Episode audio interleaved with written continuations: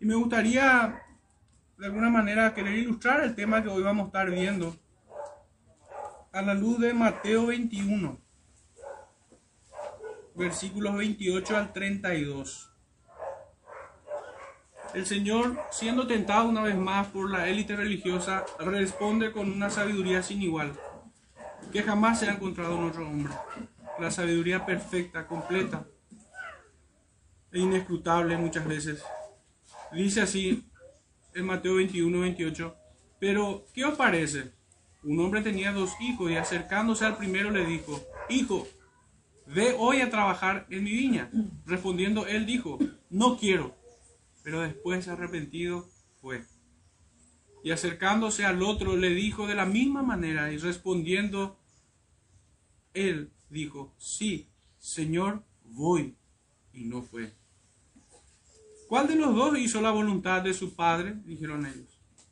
Dijeron ellos, el primero. Jesús le dijo, de cierto os digo que los publicanos y las rameras van delante de vosotros al reino de Dios.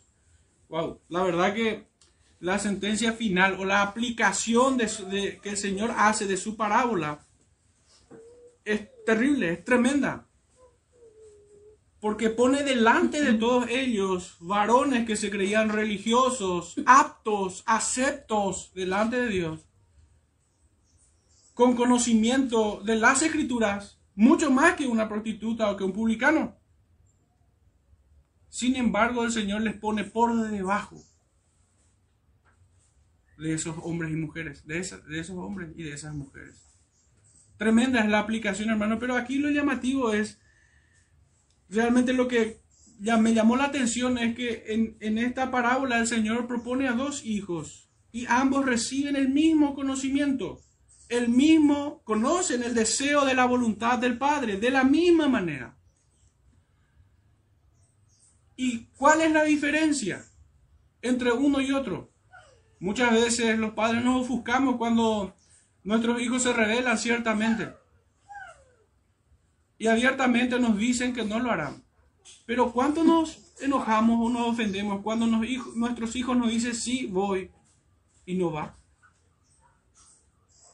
Ciertamente la diferencia entre el primero y el segundo hijo es la gracia que obró soberanamente en el corazón del primero que lo llevó al arrepentimiento. Hermanos, estos dos hijos del Padre tenían la misma condición. Son pecadores. Recibieron la misma bendición, el conocimiento de la voluntad de su Padre. Pero la diferencia lo hizo la gracia de Dios, que en este caso, implícitamente, a la luz de todas las escrituras, debemos entender que el Espíritu Santo obró en el corazón del primero y no así en el del segundo. Esa es la gran diferencia entre uno y otro. Esa es la grieta que hay en toda la humanidad entre unos y otros. Porque aquí ambos hijos y así toda la humanidad representada son pecadores. Pero sin embargo el primero se arrepintió y el otro cometió perjurio pecando, burlándose, despreciando no solo la voluntad del Padre, sino que al Padre mismo también. Esa era la condición de aquellos que vinieron a tentarle a nuestro Señor. Esa era la misma condición. Hermanos, ciertamente esta parábola nos presenta con mucha justicia la condición de aquel, de aquel Israel en los días del profeta Oseas ellos tenían conocimiento de Dios. De hecho, no podían decir que Dios no le había enviado maestros y profetas para anunciarle su extravío, su voluntad, de llamarle al arrepentimiento. Pero no quisieron. El texto, o mejor dicho, el título de nuestro sermón en esta mañana es, en la bondad de Dios vemos cuán malvado es el hombre como si fuera un contraste. Como si dijéramos que cuánto más distinguiríamos la, suciedad de nuestra ropa en la oscuridad o en la luz.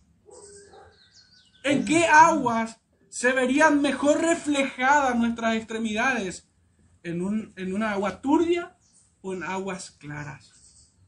De la misma manera, hermanos, la bondad de Dios muestra cuán perverso es el hombre. ¿Cuánto sentido tiene a la luz de este entendimiento lo dicho por el apóstol Pablo? Que el que no ama a Jesucristo sea anatema, maldito. Porque no hay mayor expresión de la bondad de Dios que haber enviado a su Hijo.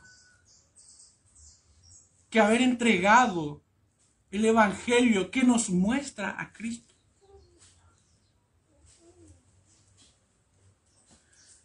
Entonces creo que no me apresuro a, ni me equivoco al, al, al decir que de los pecados más aborrecibles es el despreciar a Cristo, es el despreciar a nuestro Señor. Pero bueno, a la luz de, de estos primeros cuatro versículos vamos a estar abordando primeramente lo que significó para aquellos días y entender un poco, porque es un libro histórico también, además de ser profético, además de ser puramente teológico, obviamente. Conocemos a Dios a través de su palabra, ¿verdad? Pero también vamos a estar abordando dos grandes temas. Y vamos a estar haciendo este ejercicio que nos propone el título de este sermón. Conocer la bondad de Dios y conocer la maldad del hombre. Pero primeramente vamos a abocarnos al significado más llano del texto y conocer aún más la situación de, aquellos días. Dice el verso 1, mientras curaba yo a Israel, se descubrió la iniquidad de Efraín y las maldades de Samaria, porque hicieron engaño y entra el ladrón y el salteador despoja por fuera. Hermanos, en un sentido geográfico, el Señor está mostrando que la maldad inundó la capital y todos sus alrededores. Podemos decir conclusivamente que la maldad campeaba e imperaba en aquellos días del profeta, o sea, en todo Israel desde el centro, desde la capital, desde la zona más neurálgica del gobierno, hasta todas las extremidades de, aquel Israel, solo era maldad. Estaba naturalizado, estaba normalizado, ya no se escandalizaban por su pecado, sino que era más normal ver crímenes que ver piedad. Era normal ver perversiones que devoción real. Fíjense que el profeta habla en términos de Israel, las diez tribus, Efraín, la tribu dominante y más grande dentro de, las diez tribus, y aún Samaria, su capital. Fue de mayor a menor, por decirlo así. Pero eso nos muestra que la totalidad de aquel, de aquel pueblo estaba completamente entregado a la rebelión en contra de Dios. Y estos israelitas de aquellos días no querían ser curados.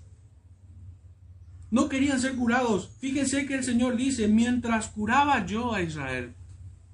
Y de hecho que las traducciones nos ayudan bastante a entender el sentido de estas palabras. Dios en su bondad le extendía su favor, pero ellos huían del bien y buscaban el mal. Sus pies se apresuraron para buscar la muerte y la destrucción, la enfermedad y la podrida llaga. No querían aguas de reposo, no querían pastos frescos que lo alimenten. Querían carroña y basura de la cual alimentarse. Ese era el deseo continuo de aquel Israel.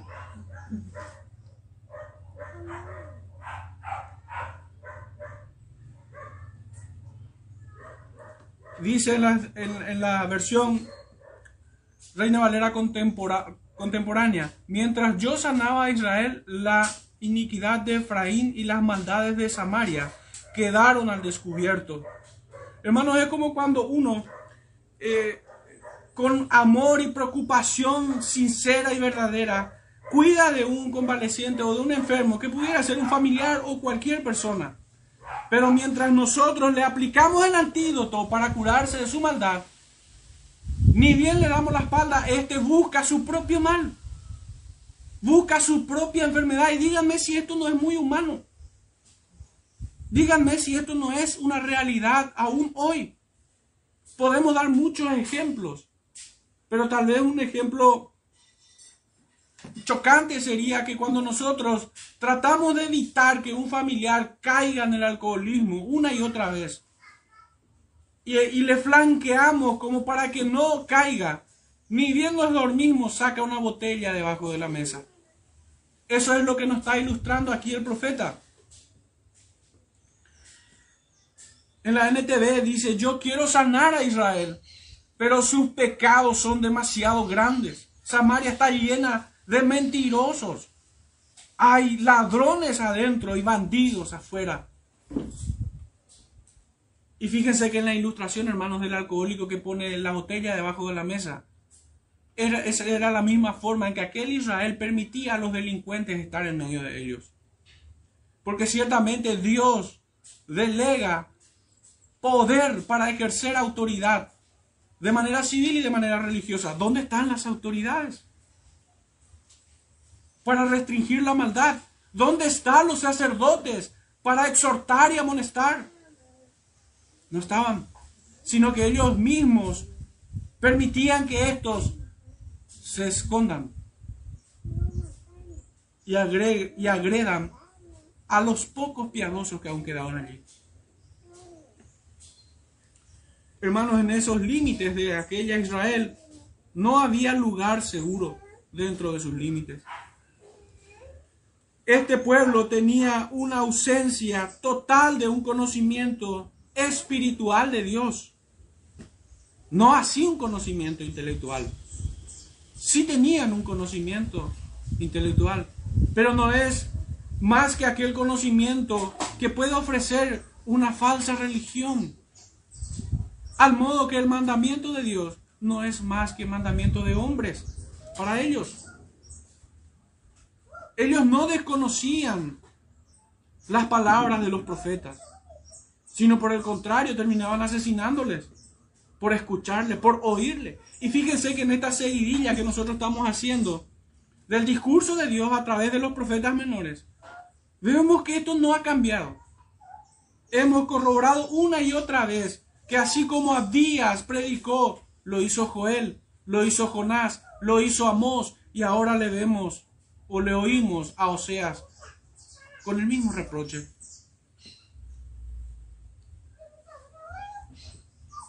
Por tanto, no había ausencia de un conocimiento intelectual. Había.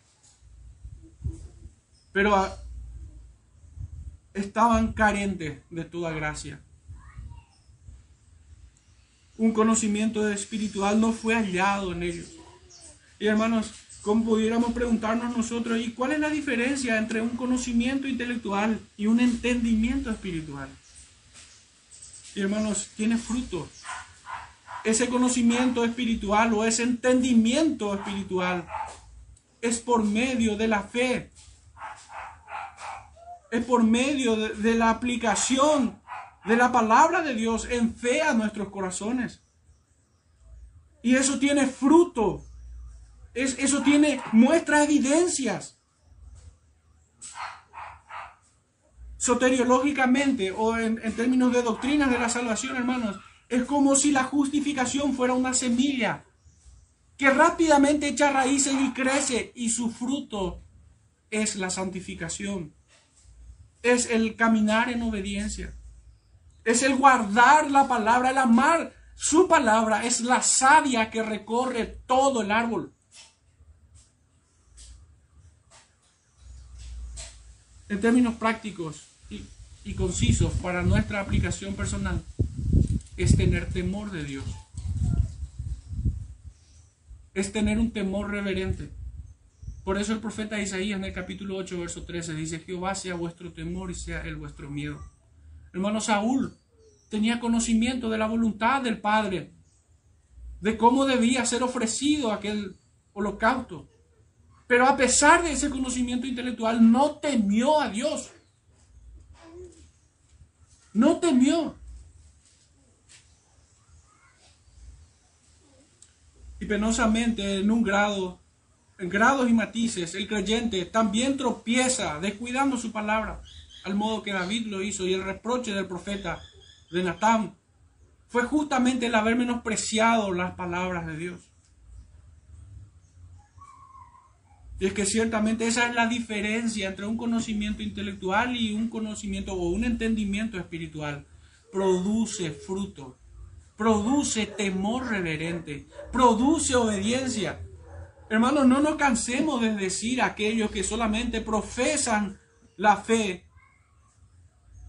pero viven como diablos, que por medio de la fe Abel ofreció más excelente sacrificio Moisés prefirió los vituperios de Cristo que los palacios de Egipto. Por medio de la fe, hermanos, produce obediencia. En cambio, la incredulidad, que también puede tolerar dentro del ser humano un conocimiento intelectual, y aún así sigue siendo un incrédulo, a pesar de conocer. Y tal vez para ilustrar este punto, debiéramos recordar una vez más las palabras del Señor cuando dice, o cuando dijo, este pueblo de labios me honra, un conocimiento intelectual nada más, pero su corazón está lejos de mí. No hay amor por la palabra de Dios. Y amor no en el sentido hollywoodense que hoy se quiere publicitar, sino en términos concretos, reales y absolutos, en el cual el apóstol Juan lo presenta. Que el verdadero amor es obedecer su ley. En su segunda epístola, verso 6, pueden leer.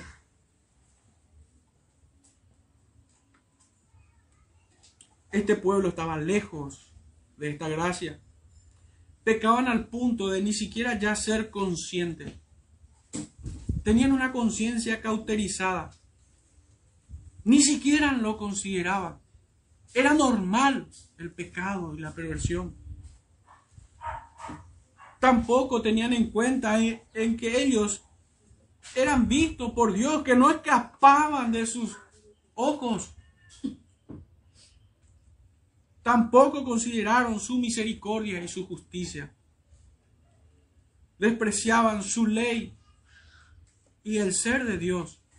Me refiero a sus atributos de su misericordia, santidad, su justicia, su bondad. Cuanto más bondadoso fue Dios, más se dio su maldad. Esto es sinceramente descarado, muy descarado.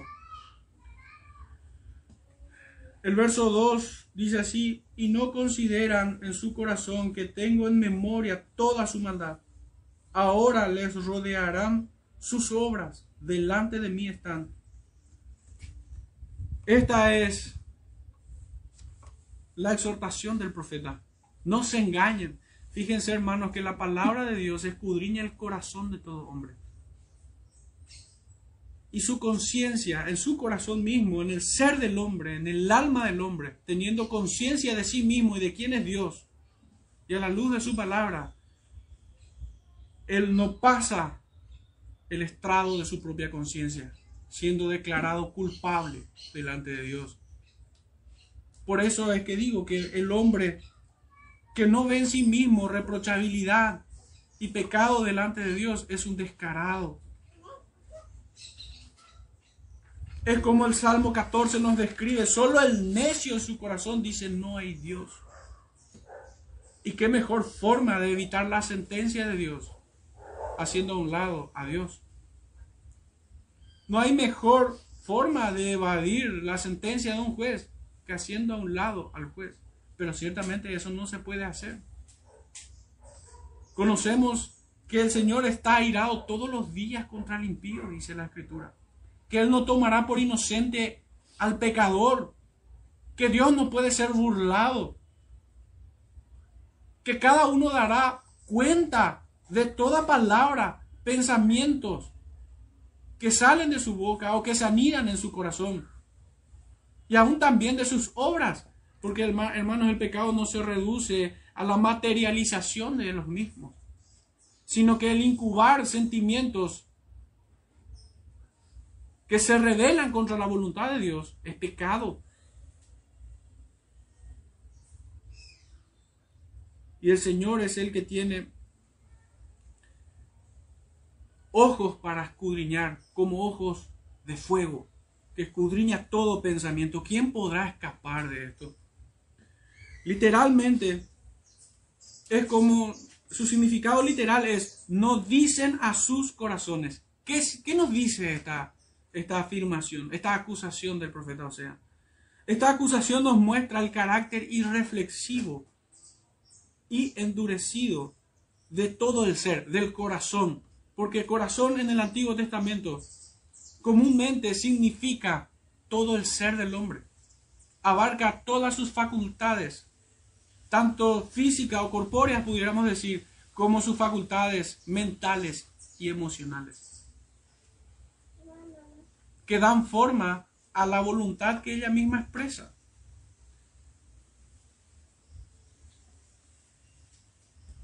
Tanto como cuando el hombre levanta sus armas contra el Señor, como cuando es indiferente a su palabra. Porque a veces pudiéramos pensar que el indiferente es alguien piadoso. No, no, no. Solamente que es más astuto que el primero. El que es indiferente a la voluntad del Padre y que no de manera evidente, material, expresa sus armas contra el Señor. No, el que, el que es indiferente, el que tiene reservas mentales, el que se guarda sus emociones, también es igual que el segundo.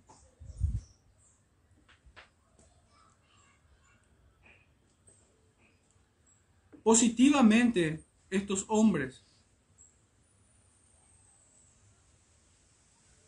se niegan a ejercitarse en el temor a Dios.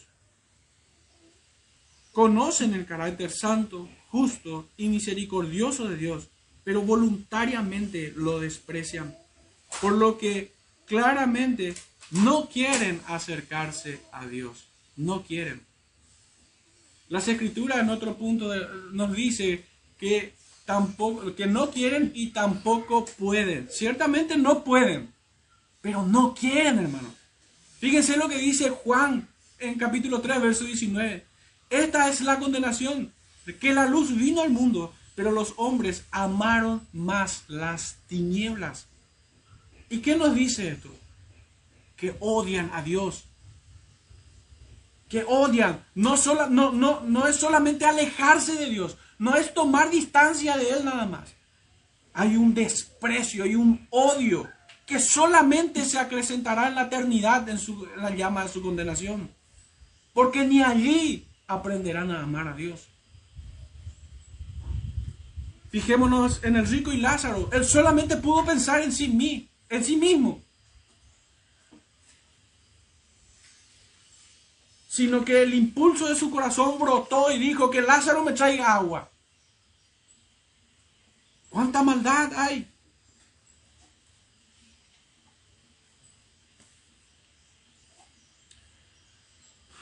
Sin embargo, el Señor les advierte por, por boca del profeta Oseas que no hay nada que pueda permanecer oculto y no le sea revelado.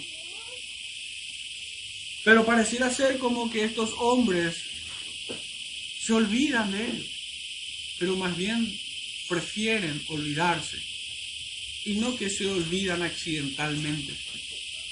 Es como cuando, ahí pongo un poco en relación porque es común y, y es fácil de entender es como cuando nuestros padres nos decían hacer algo y voluntariamente no le obedecíamos enseguida y hacíamos pasar el tiempo con otras actividades y nos olvidamos. Como si fuera que fue una casualidad olvidarse. Como si fuera que no hubo una voluntad positiva de no hacer lo que el Padre te dijo. De hecho que es, es imposible que al menos yo acepte que mi hijo o mi hija me diga, me olvidé. No, no puede olvidarse. Al menos que voluntariamente haya querido olvidarse. Porque en términos reales, hermanos, si fuera en el mejor de los casos un descuido involuntario, yo le preguntaría, pero ¿cuánto, consideras o estimas la palabra de tu Padre? ¿Que te distrajiste con cualquier otra cosa? Es imposible sacar inocente al hombre en esas circunstancias. Es imposible. Porque cuán importante es la palabra de Dios para el creyente, hermanos. Y Él es un Padre para nosotros. ¿Cómo pudiéramos olvidarnos de sus preceptos? Hay pecado en ellos. Por esto el salmista ruega y ruega que le enseñe y que le enseñe. Fíjense cómo, cómo expresa el salmo que hoy estuvimos leyendo.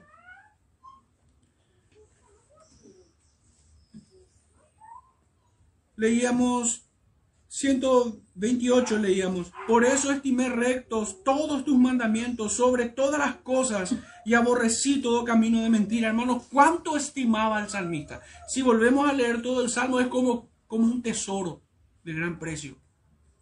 Como algo al que no le podemos poner cifra. Así son los mandamientos del Padre para el salmista. No hay cosa más preciosa para él. Y así debe ser en todo creyente. El verso 3 leemos, con su maldad alegran al rey y a los príncipes con sus mentiras. Hermanos, si la rebeldía es algo humano, esto es aún más humano todavía. Los labios lisonjeros, hermanos, son la característica o, o virtud no pudiera llamarle. Es el defecto de los hipócritas profesionales labios lisonjeros, que no hacen otra cosa que aumentar su mal y el del pueblo. Amasías tal vez sea el ejemplo fiel de esto, si buscamos una persona en particular para señalarle en este pecado, que amonestaba al profeta Amós. Es la clase de hombres que alegran al rey y de los que alientan a los príncipes perversos. Pero ¿para qué, hermanos, buscar ejemplos tan distantes en el tiempo? ¿Será que hoy en nuestro país, al menos, no existen predicadores, pastores y, entre comillas, disque cristianos que también son serviles con sus discursitos a, a nuestras autoridades? No hay quienes aplauden cuando un perverso rey en nuestros días cita las escrituras. Por eso, hermanos, es, ¿para qué buscar ejemplos tan lejanos? Yo sé que sin siquiera citar el nombre de algunos, vinieron varios a su mente. Bueno, es la clase de hombre perverso que es capaz de tomarse una, un tereré con, con los 12 a la mañana y tomarse un café con el Sanedrín a la tarde. Son los que tienen el músculo atrofiado que hace diferencia entre lo santo y lo profano.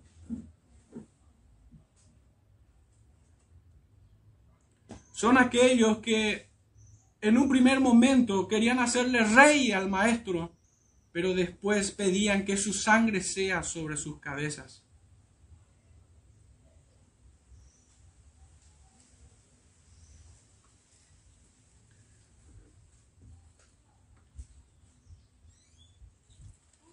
Esta maldad que vemos aquí es alevosa y premeditada.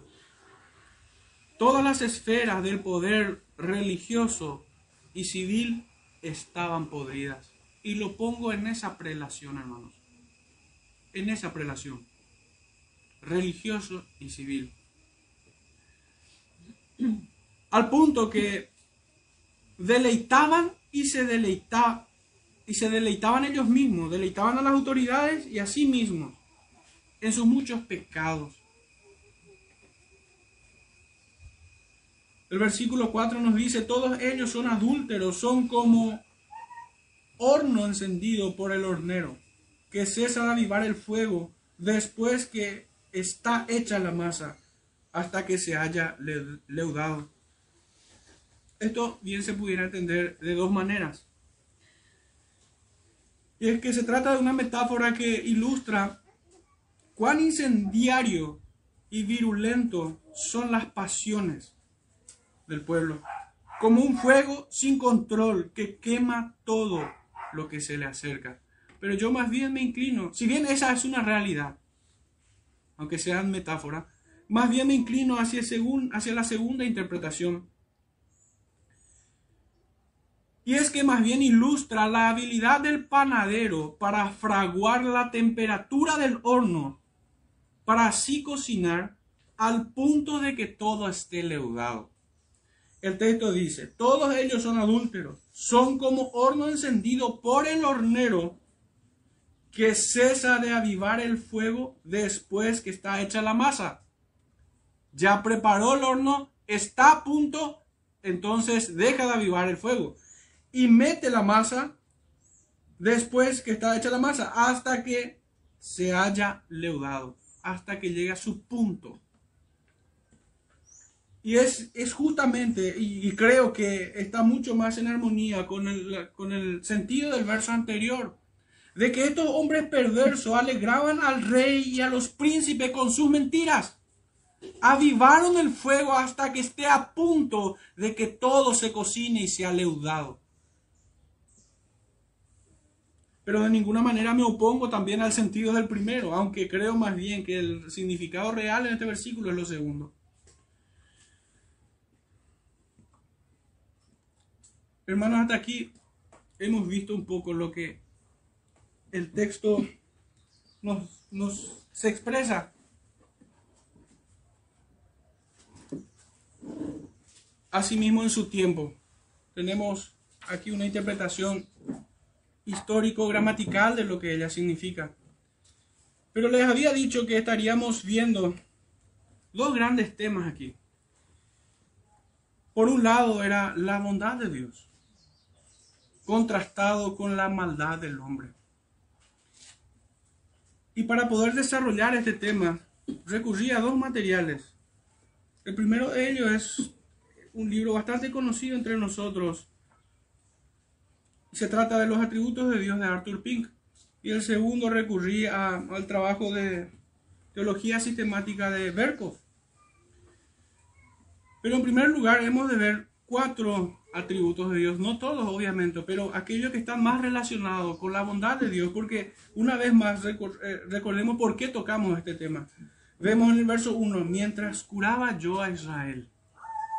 Aquí, hermanos, es donde encontramos la bondad de Dios, a pesar de la maldad del hombre. Y vamos a estar tocando cuatro puntos, la bondad de Dios, la paciencia de Dios, la gracia de Dios y la misericordia de Dios. Todas ellas nosotros podemos ver aquí. Por tanto, voy a parafrasear algunas líneas de, este escritor, pero también voy a ir agregando ideas, reflexiones.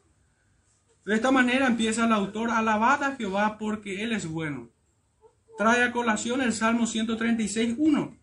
Y, y también rescata un comentario de otro antiguo, Thomas Manton, y él escribe acerca de, esta doctrina, de este hermoso atributo del Señor. Solo Él es originalmente bueno en sí mismo. Las criaturas pueden ser buenas únicamente por la participación y comunicación precedentes de Dios. Él es bueno esencialmente, y no solo bueno, sino que la bondad misma, la bondad de la criatura es únicamente una cualidad sobreañadida, mientras que en Dios es su misma esencia. Él es infinitamente bueno. La bondad en la criatura es como una gota, mientras que en Dios es un océano infinito. Él es bueno eterna e inmutablemente, porque no puede ser menos bueno de lo que es. En Dios no cabe la adición ni la sustracción. Hasta allí termina la cita de Tomás Manton. Y que echa por tierra cualquier pensamiento humanista o antropocéntrico que quiere ver al hombre como esencialmente bueno o como que de él puede producir bondad. Y muchos citan también de manera espuria la palabra de nuestro Señor cuando dice, vosotros siendo malos Sabéis dar buenas dádivas a vuestro hijo. Pero hermanos, ese no es un elogio, es un reproche. Vosotros siendo malos, dice.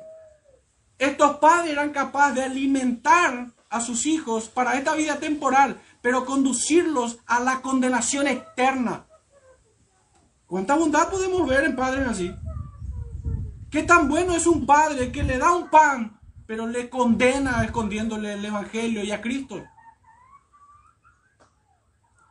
Más bien el Señor está mostrando allí lo hipócrita que es el hombre. Lo torpe que es de enfocarse en, el alimento que perece y no en aquella que a vida eterna permanece. Y si bien hay virtud en dar de comer a, a los hijos, hermanos, aquí primeramente es un reproche. Vosotros siendo malos, dice el Señor. El autor trae un término un tanto técnico y dice, Dios es sumum bonum, el sumo bien. La bondad es propia de Dios porque es la esencia de su naturaleza eterna. Y cita al Salmo 119, verso 68. Bueno eres tú y bienhechor en Génesis 1.31 también dice, y vio Dios todo lo que había hecho, y he aquí que era bueno en gran manera. Así pues, la bondad de Dios se revela en primer lugar desde la creación. Pero qué malo pudiera salir de alguien que es la bondad infinita, el sumo de todo bien. Nada puede salir mal de él. Por lo que aún aquellos quienes no oyen el Evangelio, hermanos, conocen esto. De hecho, es la acusación de Pablo en, Romanos capítulo 1, verso 18 en adelante. Que los, las perfecciones de Dios son reveladas por medio de las cosas hechas.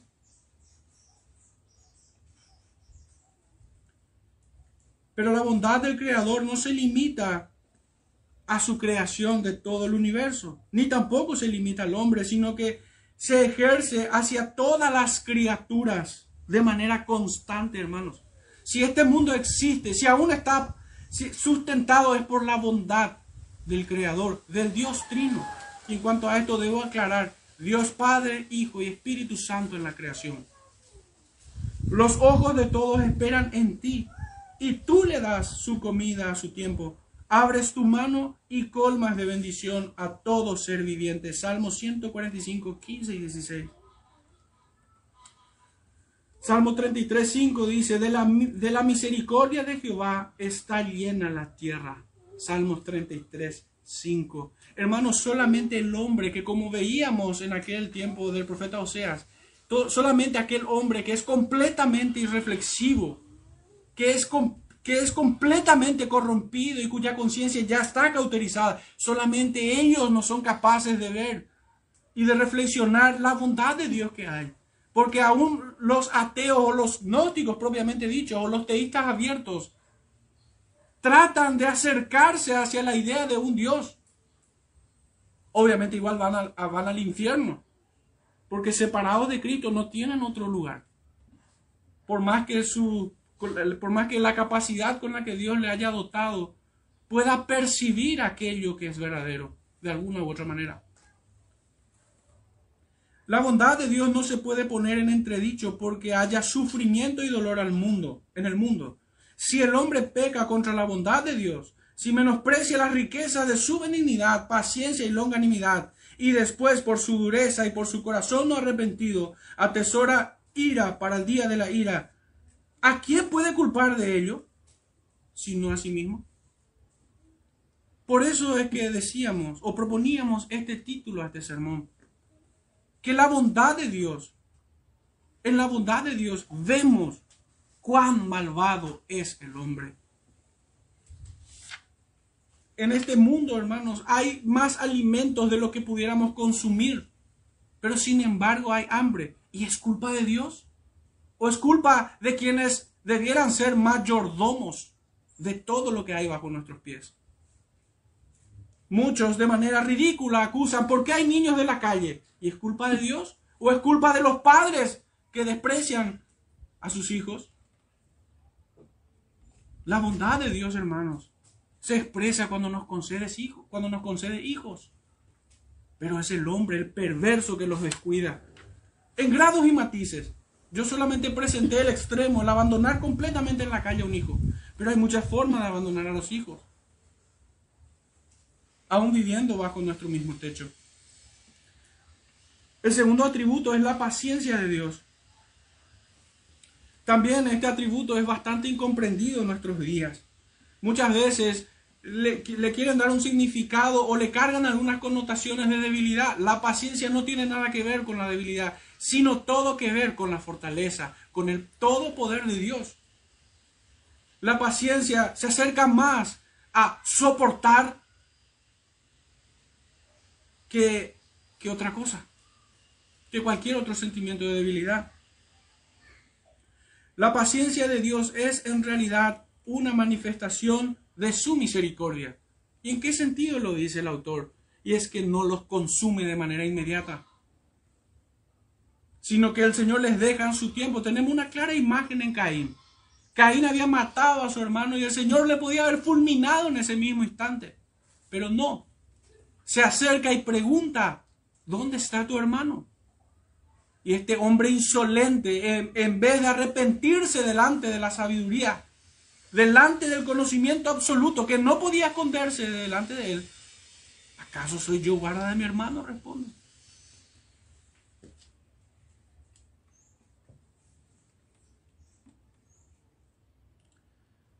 Cita a un puritano, Arthur Pink, Stephen Charnock, voy a tomar nada más una parte. La lentitud de Dios para la ira es consecuencia de su misericordia. Clemente y misericordioso es Jehová, lento para la ira. Salmo 145, 8. Difiere de ella, o de la misericordia, quiere hacer ese contraste, difiere de ella en la consideración formal de la cuestión. La misericordia concierne a la criatura en su condición miserable. Fíjense, la misericordia se enfoca en la criatura, toma por objeto a la criatura, la misericordia. La paciencia lo hace en tanto que criminal, acá creo que hay un problema de edición. La misericordia se apiada de ella en su miseria, la paciencia sufre el pecado que engendró dicha miseria y da lugar para más. ¿Cuál es el contraste? El autor o sea, el escritor nos presenta la que la misericordia toma por objeto al, al hombre, pero la paciencia a Dios. Dios es paciente, que lo soporta, que lo sufre, de hecho, es lo que nos expresa Romano, que el Señor lo soportó con mucha paciencia. ¿A quiénes? A los vasos de ira preparados para destrucción. De hecho, nada más inconfundible acerca de la paciencia de Dios que en la historia entre Moisés y Faraón. Que el Señor una y otra vez le mostró que Él es el soberano y todopoderoso sobre la creación y no Faraón. Una y otra vez lo humilló y Faraón se quedó endurecido, se endureció. Pero ese era el tiempo para arrepentirse y humillarse ante Dios. Pero no quiso, así como todo hombre.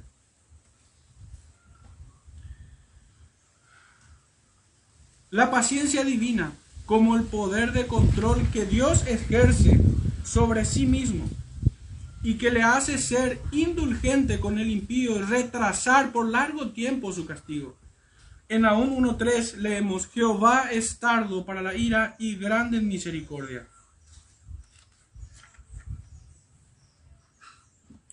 Sigue diciendo Pin que la paciencia de Dios tiene que ver principalmente consigo mismo.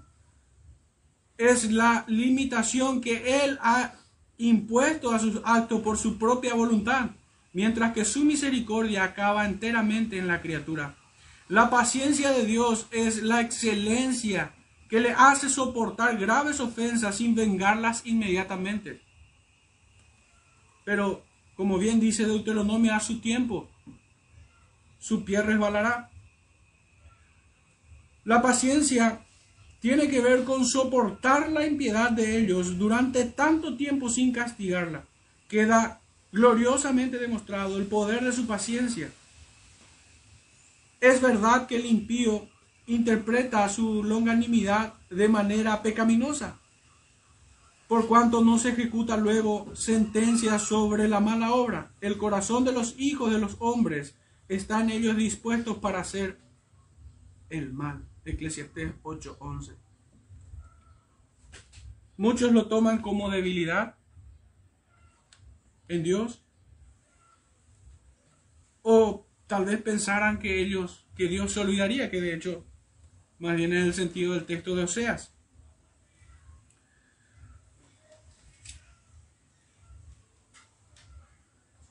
La paciencia de Dios se manifiesta en su trato con los pecadores. El Señor espera ciertamente. De hecho, el consejo que Él nos da y la orden que Él nos da es que dejemos tiempo, que demos lugar a la ira de Dios, que llegará a su tiempo. Y es también el ruego de la iglesia en Apocalipsis. ¿Hasta cuándo, oh Señor, no vengas la sangre de tus mártires? Ciertamente llegará ese momento. Pero es allí donde nosotros podemos ver la paciencia de Dios. Por un tiempo como de 40 años lo soportó en el desierto, nos, nos dice Hechos 13, 18. Qué maravilla es la paciencia de Dios para con el mundo actual. ¿Por qué no nos preguntamos por qué no lo destruye? Porque el Señor despliega su atributo, soportándonos con paciencia. Es verdaderamente asombroso que Él no fulmine al instante a quienes lo desafían tan descaradamente. Dios soporta con mucha paciencia los vasos de ira preparados para destrucción. Nuestro tercer atributo divino o perfección divina es acerca de su gracia, la gracia de Dios. Esta perfección del carácter divino se ejerce solo para con los elegidos. En esto se distingue de su misericordia. El Salmo 145, 9 dice, sobre todas sus obras es su misericordia. Abraham Bud comenta diciendo, es el favor eterno, la gracia de Dios, es el favor eterno y totalmente gratuito de Dios, manifestado en la concesión de bendiciones espirituales y eternas a criaturas culpables e indignas. Y Arthur Pink nos habla acerca de la gracia en tres aspectos. El primero, la gracia divina tiene tres características principales. El primero es eterna, pero su paciencia no. Su misericordia que se expresa a través de bienes materiales como la existencia misma, la vida, la salud del cuerpo, el alimento, el sustento, el sol, la lluvia, que, que, el sol sale sobre justo e injusto, eso es temporal. Pero la gracia es eterna. Eso nos dice este autor. En segundo lugar, es gratuita. Y en este sentido también la misericordia, sin duda, en el plano temporal. En tercer lugar, en tercer lugar es soberano. Recordemos, hermanos, que la gracia se enmarca dentro de la salvación del hombre. Por gracia sois salvos, dice la escritura. La gracia distintiva de Dios se muestra al salvar a los que Él, en su soberanía, ha separado para ser sus predilectos o sus elegidos, pudiéramos decir. Fue esta gracia la que sacó a Abraham de, sus, de entre sus vecinos idólatras e hizo de él el amigo de Dios. ¿Acaso aquellos quienes pretenden proponer la idea de una gracia universal no se han preguntado por qué el Señor no sacó a Abraham y a toda su familia, a todos su familia extendida? ¿Por qué no sacó a todo ese pueblo de Ur? ¿Por qué sacó solo a Abraham? Y es porque su gracia es selectiva, es electiva, selectiva, exclusiva y no inclusiva y en términos de su soberana voluntad, por el puro afecto de su voluntad. Y como mismo dice el autor, no hay nada que ofenda más al hombre que la soberanía de Dios en la salvación. Quienes se jactan dicen, yo elijo a Dios. Pero el Señor dice, vosotros no me elegisteis a mí. Cuánta arrogancia también se deja ver en aquellos que pretenden decir lo contrario. La gracia de Dios se manifiesta en el Señor Jesucristo, por Él y a través de Él, porque la ley de Moisés fue dada, más la gracia y la verdad, fíjense el contrario, más la gracia y la verdad vinieron por medio de Jesucristo. Juan 1.17. La gracia de Dios se proclama en el Evangelio, por tanto. Dice en Hechos capítulo 20, versículo 24. Y como nada que fuese útil he rehuido a anunciaros, no, estoy, estoy equivocando. Pero de ninguna cosa hago caso, ni estimo preciosa mi vida para mí mismo, con tal que acabe mi carrera con gozo y el ministerio que recibí del Señor Jesús para dar testimonio del Evangelio de la gracia de Dios. Y sabemos, hermanos, que es el Espíritu Santo quien también es llamado en Hebreos 10 como el Espíritu de gracia. Esta gracia se comunica al hombre a través de su obra. Y así es que en varios sentidos es diferente a la misericordia que el Señor extiende universalmente a toda criatura, a toda su creación. Bishop dice, otro antiguo que cita Pink, la gracia es la provisión para hombres que están tan caídos que no pueden levantar el hacha de justicia, tan corrompidos que no pueden cambiar sus propias naturalezas, tan opuestos a Dios que no pueden volverse a Él, tan ciegos que no le pueden ver, tan sordos que no le pueden oír, tan muertos que Él mismo ha de abrir sus tumbas y levantarlos a la resurrección. Qué hermosa declaración, qué hermosa síntesis de la obra de Dios en la, salvación del hombre. Por último, la misericordia de Dios. El autor cita Primera de Reyes 3.6 y nos dice que su misericordia es grande. El Salmo 119, 156 dice, desde la eternidad y hasta la eternidad, sobre los que te temen. Salmo 103, 17. Aquí pudiéramos preguntarnos entonces en qué se diferencian la misericordia y la gracia de Dios. Contesta el autor, la misericordia nace de la bondad de Dios. La primera consecuencia de la bondad divina es su benignidad o merced, por la cual Él da libremente a sus criaturas como tales. Por eso ha dado el ser y la vida a todas las cosas. La segunda consecuencia de la bondad de Dios es su misericordia, la cual denota la pronta inclinación del Señor a aliviar la miseria de las criaturas. Decíamos que la misericordia toma por objeto a la criatura. El autor nos dice que primeramente hay una misericordia general que se extiende a todos los hombres y no solamente a ellos, sino a toda su creación. El Salmo 145, 9 dice, sus misericordias sobre todas sus obras. Segundo, hay que identificar una misericordia especial que Dios ejerce sobre los hijos de los hombres, ayudándolos y socorriéndolos a pesar de sus pecados. A estos también Dios les da lo que necesitan. Él hace salir, por tanto, el sol sobre justos e injustos. Mateo 5:45. Tercero, hay una misericordia soberana que está reservada para los herederos de salvación y que se les comunica por el camino del pacto a través del mediador, Cristo. Las misericordias de Dios que Dios otorga a los impíos son de naturaleza puramente temporal, es decir, se limitan estrictamente a la vida presente.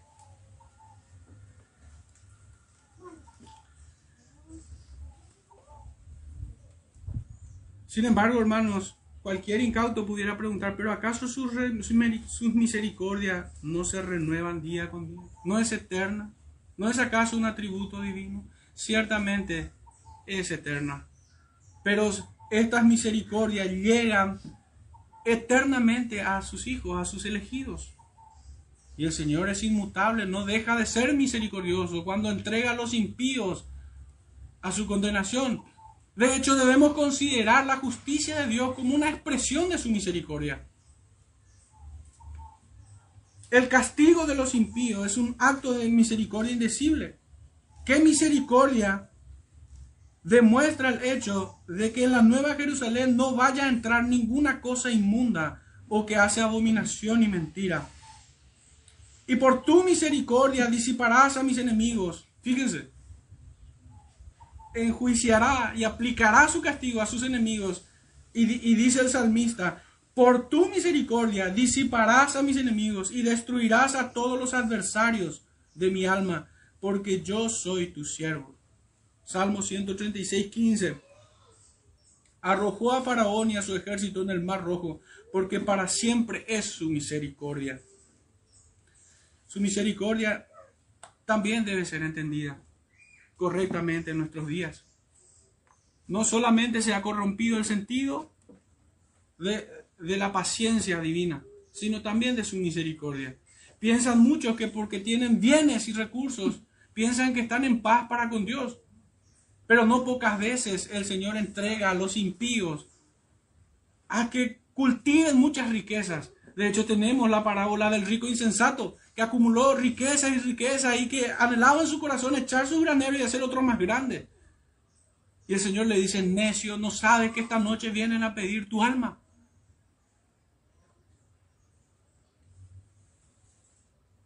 ¿Cuál fue la ruina en aquella escena tan trágica del joven rico? Se entristeció porque porque tenía muchos bienes, muchas riquezas.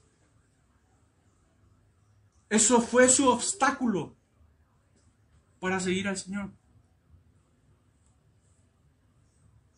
Hermanos, ya no hay mucho tiempo como para extendernos en nuestro segundo eje temático. Hasta aquí es la bondad de Dios. Pero creo que nos ayuda bastante para poder ver cuán malo es el hombre, que desprecia el sumo bien, desprecia a Dios.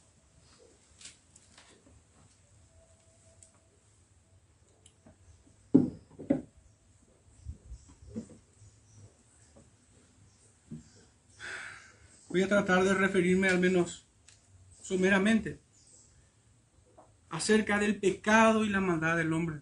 Sabemos que esto sí es universal, porque en Adán fue alcanzado todo hombre.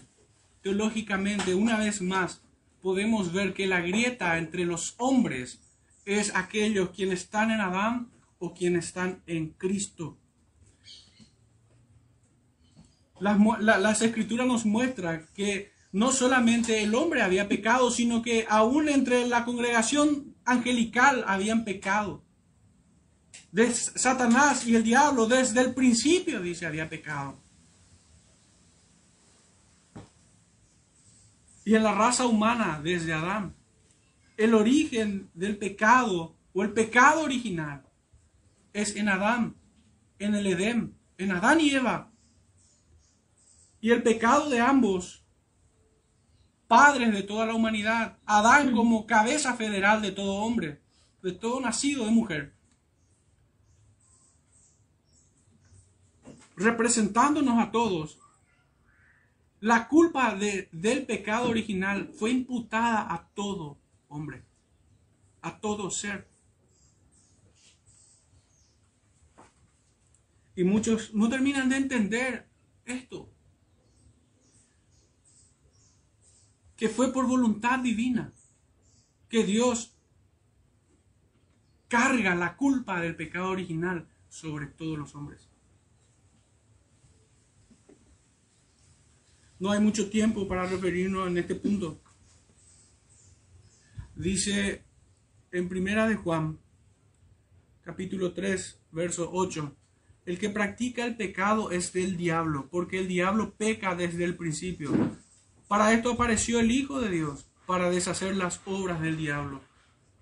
Y en Juan 8:44 le dice a esos hombres, vosotros sois de vuestro padre el diablo, y los deseos de vuestro padre queréis hacer. Allí encontramos la familia de Dios, en aquellos quienes están en Cristo Jesús.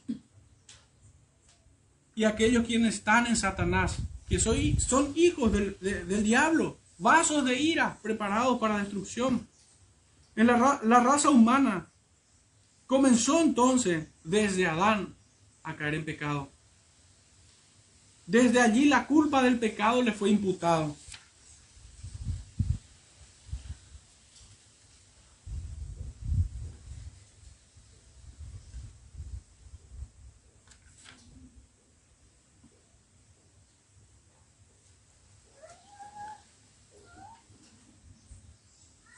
Hay un peligro siempre al, ir a Génesis en nuestro tiempo, porque hay muchos que intentan torcer las escrituras, queriendo hacer entender a la gente que los primeros 11 capítulos se trata de un cuento o algo parecido. Y traen a colación que, que la serpiente en realidad es una metáfora y que se trae de estos cuentos de pueblos antiguos y paganos, se trae tal cosa porque no, no tienen fe, obviamente, y no creen en las escrituras. No toman como un libro histórico, que sí lo es. Les parece cosa extraña que las escrituras diga que una serpiente haya sido instrumento de Satanás y haya hablado al hombre. Y esta serpiente representa perfectamente la astucia, lo intrépido y el veneno que lleva dentro Satanás.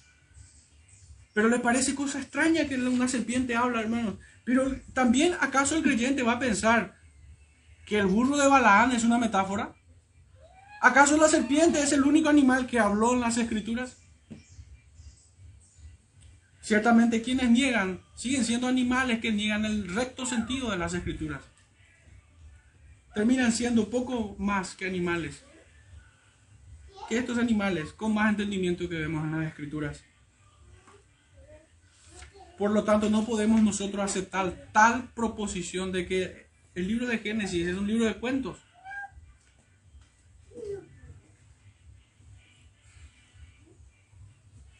Los resultados del pecado, hermanos, fue el contagio que alcanzó inmediatamente a todo hombre sin dejar libre ninguna parte de su naturaleza, sino más bien viciando todo poder y facultad del cuerpo y del alma del hombre el hombre perdió la imagen de Dios en el sentido de la justicia original. Y hago la aclaración que el hombre aún sigue siendo la imagen de Dios. Es, no porta la imagen de Dios, es la imagen de Dios. Se separó de la fuente de la vida y la bendición y el resultado fue una condición de muerte espiritual. El Señor el apóstol Pablo nos dice en Efesios 2.1 que nosotros fuimos traídos estando muertos en nuestros delitos y pecados. Y en Romano nos dice, no hay justo ni aún uno, no hay nadie quien haga lo bueno, todos se desviaron a una, se hicieron inútiles. Eclesiastes también nos dice que el Señor hizo recto al hombre, pero este buscó muchas perversiones. Génesis nos dice que todo designio del corazón del mal es de eh, todo, todo designio del corazón del hombre es de continuo el mal, solamente el mal, dice. Y así vamos a citar infinidad de textos que el hombre se apartó desde la matriz. En maldad ha sido formado.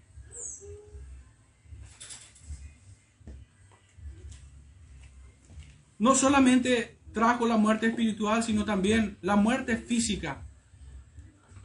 Trajo a toda la humanidad. El hombre en aquel punto fue expulsado del paraíso, que era símbolo de, la vida más plena y de las más grandes bendiciones que el creyente pudiera recibir en la eternidad, que va a recibir en la eternidad. ¿Por qué, hermanos, aquel pueblo de Israel pecaba una y otra vez? ¿Por qué cuando Dios los llamaba al arrepentimiento y buscaba curar a Israel eh, se mostró con, con mayor descaro la maldad de Efraín? La perversión en Samaria. ¿Por qué ellos se burlaban de Dios, hermanos? Porque eran hijos del diablo. Porque no había cabida en sus corazones para la palabra de Dios. El Señor nos dice en Juan 8:47, el que es de Dios, las palabras de Dios oye. Podemos estar seguros que el profeta con pasión, con convicción y entrega total, hasta la vida, les predicaba aquel pueblo, pero no había forma de que ellos se arrepientan de sus pecados, porque no querían. Nosotros vemos en esta escena la bondad de Dios, hermano. Vemos su paciencia, su misericordia. Que no destruye al hombre, a aquellos que se rebelan de manera inmediata. Pero en la bondad de Dios solamente encontramos que el hombre es perverso.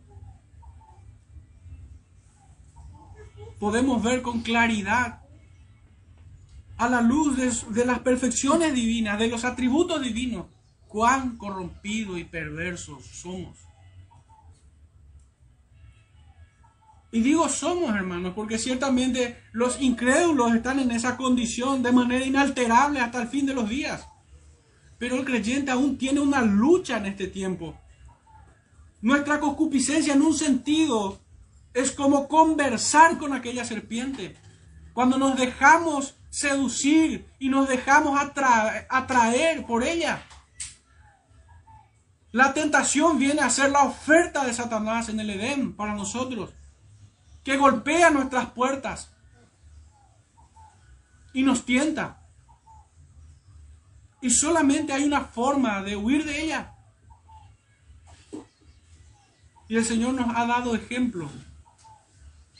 Y es por medio de su palabra aquellos que recuerdan su palabra, hermanos, sabrán huir del pecado. Aquellos que la recuerdan con temor y temblor, sabrán huir. Esa es la promesa del Señor, que Él sabe librar a los piadosos. En su oración Él nos insta a orar para que nos libre de la tentación. ¿Y acaso Él no la ha de cumplir? Entonces, ¿por qué no huimos de la tentación? ¿Por qué caemos en el pecado? ¿Porque Dios nos abandona? No, hermanos. Es porque nosotros nos apartamos. Ese es el reproche, una vez más digo esto, de Natán a David. ¿Por qué has menospreciado las palabras de Dios?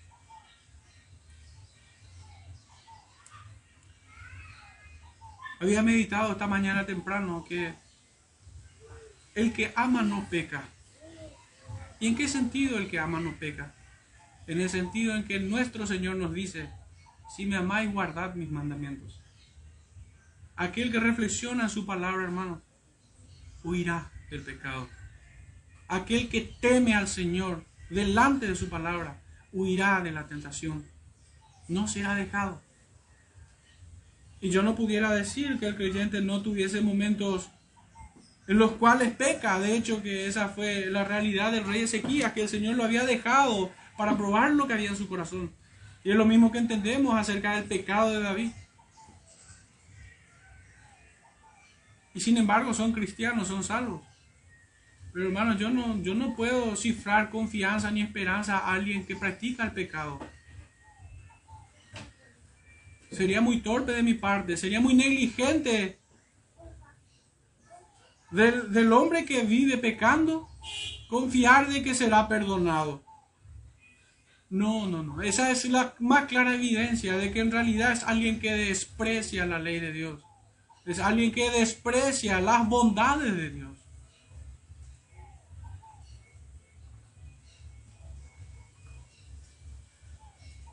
Hermano, mucho más que decir acerca de esto, pero ruego al Señor que que habla el corazón de cada uno de nosotros. Que infunda en nosotros su temor, ese temor que santifica al creyente. Ese temor que nos hace tomar conciencia de que vivimos delante de Él todo el tiempo. Ese temor que nos hace consciente de que por más que cuidemos nuestro, nuestro accionar externo, aún Él sigue observando lo que hay en nuestra mente y en nuestros corazones. Que el Señor nos conceda su gracia y nadie dentro de nosotros sea dejado en su miseria espiritual. Que el Señor bendiga a su iglesia, hermanos. Oremos para cerrar este tiempo. Dando gracias también una vez más al Señor por su palabra. Padre Santo, una vez más, Señor, No tenemos otra forma de acercarnos a ti sino en arrepentimiento, Padre.